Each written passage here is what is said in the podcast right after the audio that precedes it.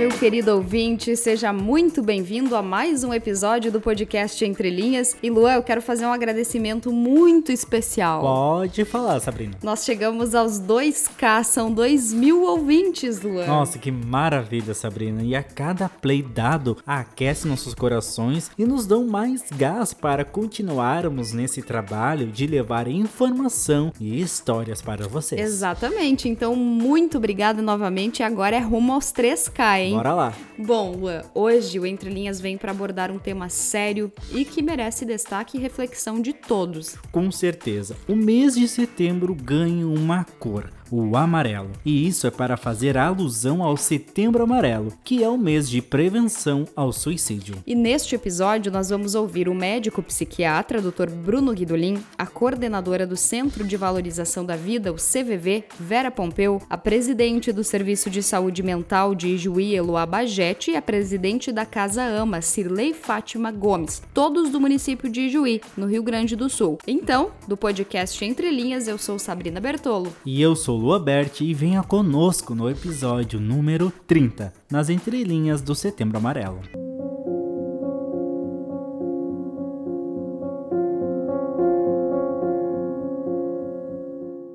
Suicídio é um gesto de autodestruição, realização do desejo de morrer ou de dar fim à própria vida. É uma escolha ou ação que tem graves implicações sociais. A cada 40 segundos, uma pessoa se mata no mundo, e a cada 3 segundos, uma pessoa atenta contra a própria vida. Pois é, e há seis anos, a Associação Brasileira de Psiquiatria, em parceria com o Conselho Federal de Medicina, organiza nacionalmente o Setembro Amarelo. E o dia 10 10 deste mês é oficialmente o Dia Mundial de Prevenção ao Suicídio, mas a campanha acontece durante todo o ano. De acordo com a Organização Mundial de Saúde, a OMS, são registrados cerca de 12 mil suicídios todos os anos no Brasil e mais de um milhão no mundo. Trata-se de uma triste realidade que registra cada vez mais casos, principalmente entre os jovens. E cerca de 96,8% dos casos de suicídio estavam relacionados relacionados a transtornos mentais. Em primeiro lugar está a depressão, seguida do transtorno bipolar e abusos de substâncias. E o suicídio é um fenômeno complexo que pode afetar indivíduos de diferentes origens, classes sociais, idades, orientações sexuais, identidades de gênero, enfim. E é para entender melhor sobre isso que o Entre Linhas conversou com o médico psiquiatra, o Dr. Bruno Guidolin. Bom, muito obrigada por conversar conosco, Dr. Bruno. A depressão ela está relacionada relacionada ao suicídio, né? Como é que como que se identifica se uma pessoa precisa de ajuda e também como ajudar?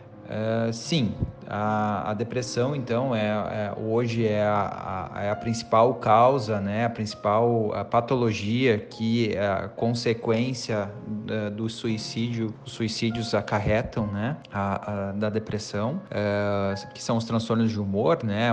A, bipolaridade e e a depressão são os que têm o maior número né? Hoje que a gente é, vê com as pessoas que tentam suicídio ou que cometem suicídio. Bom, tem como identificar né, uma pessoa que tem depressão? Tem, né? A gente orienta, né, principalmente a, a familiares, amigos, né, que conhecem essa pessoa que está nesse sofrimento, que que está passando por essa situação, né, que tem uma, uma mudança de comportamento, né? Então, ou Uh, dorme demais, ou dorme de menos, ou tá comendo demais, ou comendo de menos, uma falta de energia, de vontade, né? Uh, não faz mais as atividades que gostava de fazer né, antes, como estudar, fazer academia, participar né, de, de, de reuniões, de festa com os amigos, começa a ficar mais isolada começa a ter mais menos produtividade no trabalho.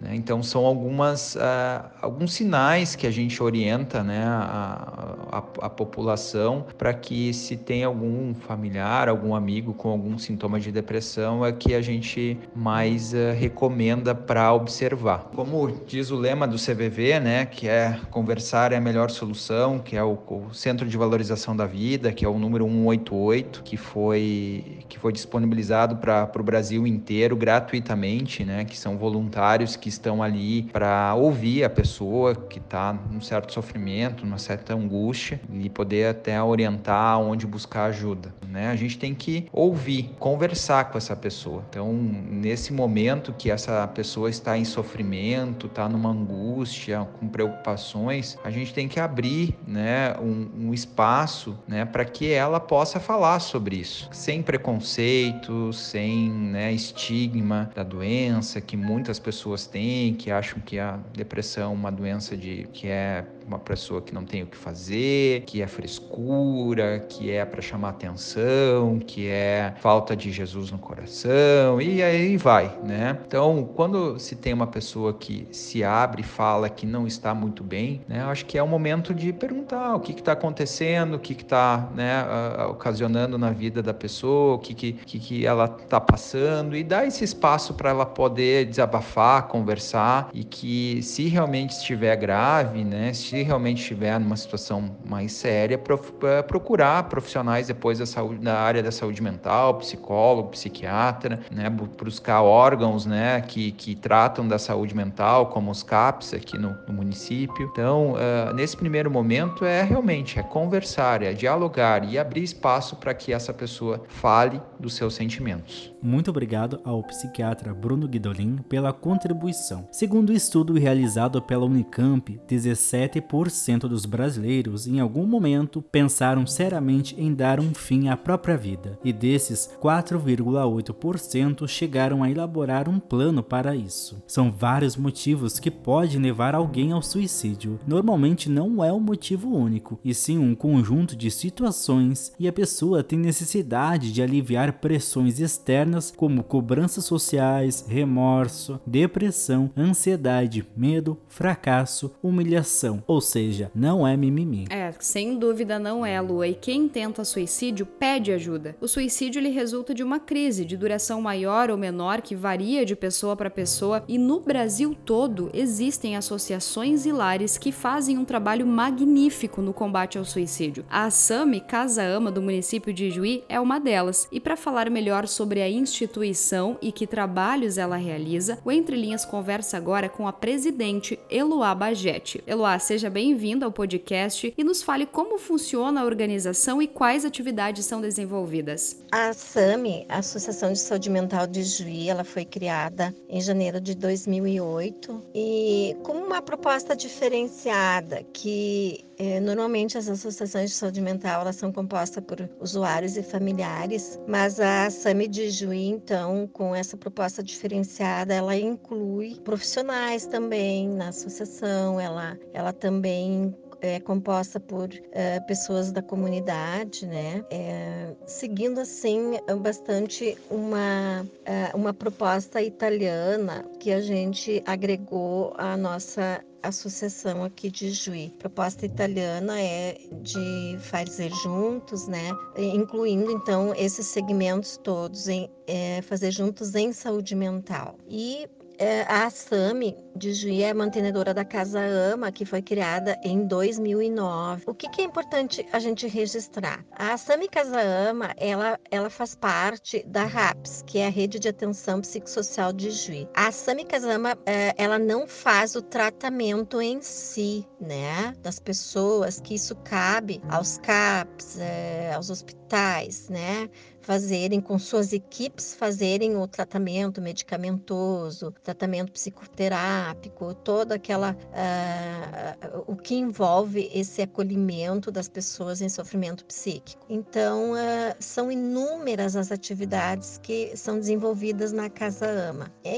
isso. Então é importante fazer esses registros, né? Que uh, nós somos essa, esse espaço de convívio dentro da rede de atenção né, psicossocial que é mais um lugar onde as pessoas podem ser acolhidas, onde elas podem é, fazer um, um, percurso, né, de um, um, movimento diferente no sentido da autonomia e do protagonismo, né, é, na busca da melhora. E as pessoas que tentam suicídio pedem socorro, sim. De forma inesperada, as pessoas se veem diante de sentimentos opostos. Encontrar alguém que tenha possibilidade para ouvir e compreender os sentimentos e pensamentos suicidas fortalece as intenções de viver. Agora, o podcast Entre Linhas traz para vocês, ouvintes, o relato da presidente da Casa Ama do município de Juí, no Rio Grande do Sul, a Celei, que também venceu a depressão e pensamentos ruins de suicídio e hoje ajuda pessoas que estão passando por isso. Olá, Celei, nos conte aí para os nossos ouvintes como é que é a sua história de superação. Eu sou a Cirlei, sou dona de casa. Um dia eu não passei bem, eu desmaiei em casa, fui parar no hospital. Daí eu, no hospital eu fiquei sexta, sábado e domingo dormindo lá na UTI. E quando me acordei, já estava bem inconsciente, eu ouvi o profissional dizer que eu era mais uma diabética, doença que não tem cura. Daquele momento em diante, assim, é, tipo que me condenei, porque é, eu achava que não ter cura eu ia morrer amanhã. Então, e não conseguia falar, não falava, não falava, esse era o meu pensamento, esperando que ia morrer amanhã. Daí, é, depois, com o passar dos, dos dias, eu fui fazer, o, tinha que tomar insulina, daí eu ia nas reuniões dos diabéticos, é, de repente a doutora pediu, quando eu buscava a receita no, no consultório, a, a doutora pediu uma avaliação minha psicológica e psiquiátrica. E, mas assim, de, de eu fiquei três anos em casa uh, esperando para morrer. E morrer e não morria. E, e assim foi esses três anos sofridos, onde eu aprontava muito, porque o meu pensamento, assim, a última vez que eu ia ver as pessoas, a última vez que eu ia tomar banho, a última vez que eu ia comer. E para mim, assim, muito difícil de sair para a rua, era bem complicado, até me arrumava, mas não conseguia sair. Levar um saco de lixo até o portão era uma dificuldade só, acumulava lixo atrás da porta. De repente, quando eu fui, que a doutora me encaminhou para ir no CAPS, Colmeia, chegando lá, a enfermeira uh, me fez o acolhimento e me disse assim, Dona Cirlei, a senhora vai uma caminhada, uma mil milhas da sua caminhada e hoje a senhora está dando seus primeiros passos, mas no meu pensamento eu não ia nem até 100 passos, né? Enfim, fui fazendo direitinho as consultas da psicologia, do psiquiatra, ia uma vez por semana na oficina de terapia e muitas vezes assim passava a tarde com uma revista, folhando uma revista no colo, de repente eu levantava os olhos e o pensamento que estou fazendo fazendo aqui, que estou fazendo aqui, né? Aquela coisa triste da pessoa depressiva, né? E,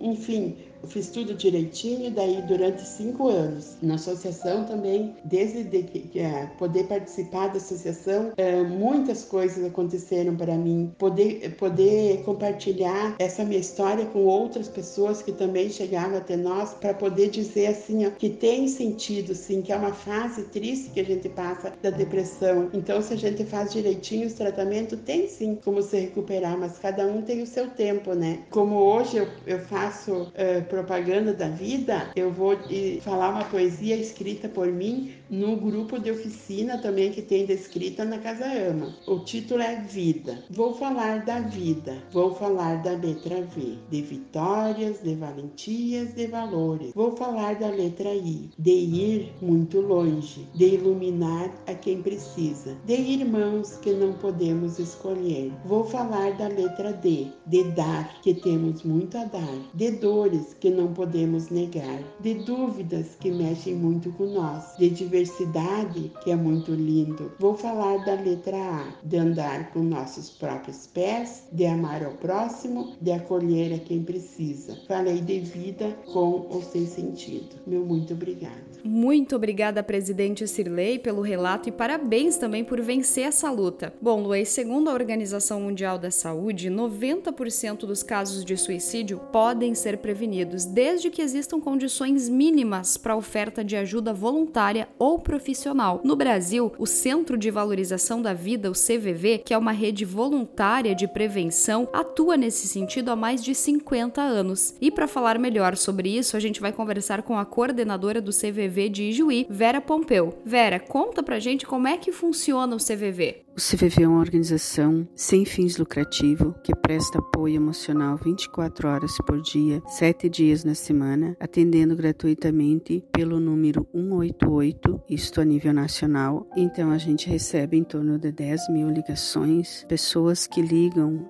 são pessoas que precisam desabafar e naquele momento não tem com quem falar ou não se sente à vontade com as pessoas que estão à sua volta. São pessoas que estão solitárias, desempregadas, se sentem desamparadas, algumas desesperadas e precisam naquele momento alguém que as escute. Elas falam sobre todas as suas dores. A gente ouve muitas tristezas, desilusões, mas também ouvimos alegrias. E agora, no período da pandemia, não está sendo diferente. Então, a gente ouve esse momento que elas trazem, suas emoções, o medo, a ansiedade, a solidão. Inicialmente, com a pandemia, sim, o CVV sofreu um baque quando muitos voluntários deixaram de atender, mas rapidamente o CVV Nacional organizou uma verdadeira força-tarefa e foi colocado em prática prática então o plantão remoto, que é uma estrutura organizada então pelo voluntário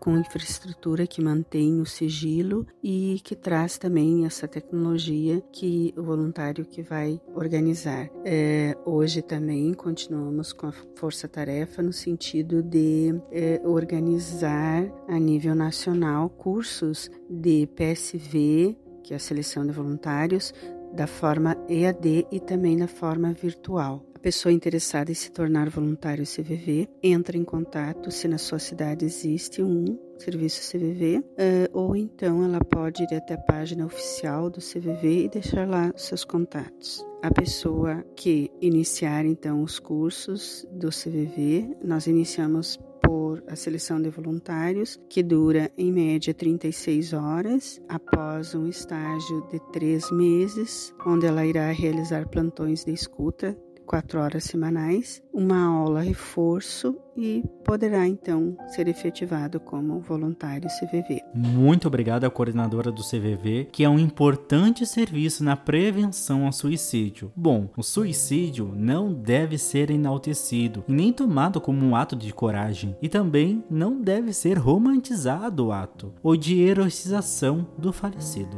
E as pessoas que precisam de ajuda podem recorrer ao CVV porque ele atende por diversos canais: telefone, chat, Skype, e-mail e pessoalmente, além também de realizar atendimentos especiais em casos de eventos e catástrofes. Então, ó, para conversar, liga 188, é gratuito 24 horas por dia ou também acesse www.cvv.org.br. Vale lembrar, Sabrina, que em decorrência da pandemia da Covid-19, o CVV, como toda a sociedade, está sofrendo algumas limitações na oferta de seus serviços. Seguindo as recomendações das autoridades sanitárias, há redução de voluntários nos postos de atendimento, a fim de garantir um ambiente mais seguro e saudável. Ainda foi suspensos temporariamente os atendimentos pessoais e ações na comunidade, mas vale lembrar, ligue 188, gratuito e 24 horas. E Sabrina, e para finalizar, e um recado para os nossos ouvintes, fique atento aos sinais. Cuide de seus amigos e familiares. Procure um psiquiatra. Combater o estigma é salvar vidas. É, Lu, a nossa dica é não deixe de conversar com alguém, né, sobre seus problemas, seus sentimentos. Procure ajuda, afinal você vale muito. E com toda certeza existem diversas pessoas que te amam e apreciam demais a sua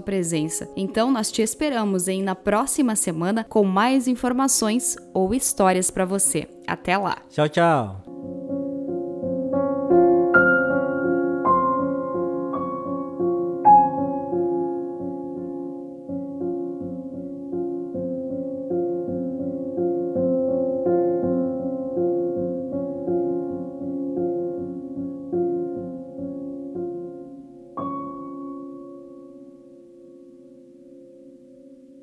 Lembrando que nós estamos no Instagram, no arroba podcast Entre Linhas. E eu estou no arroba Sabertolo. E eu no arroba LuaBSS. Lembrando que estamos disponíveis no Spotify, no Google Podcast e na Apple Podcast. Ah, e também estamos disponíveis no site noroesteonline.com. Voltamos na próxima semana com muitas histórias e informações para você. Até lá! Tchau!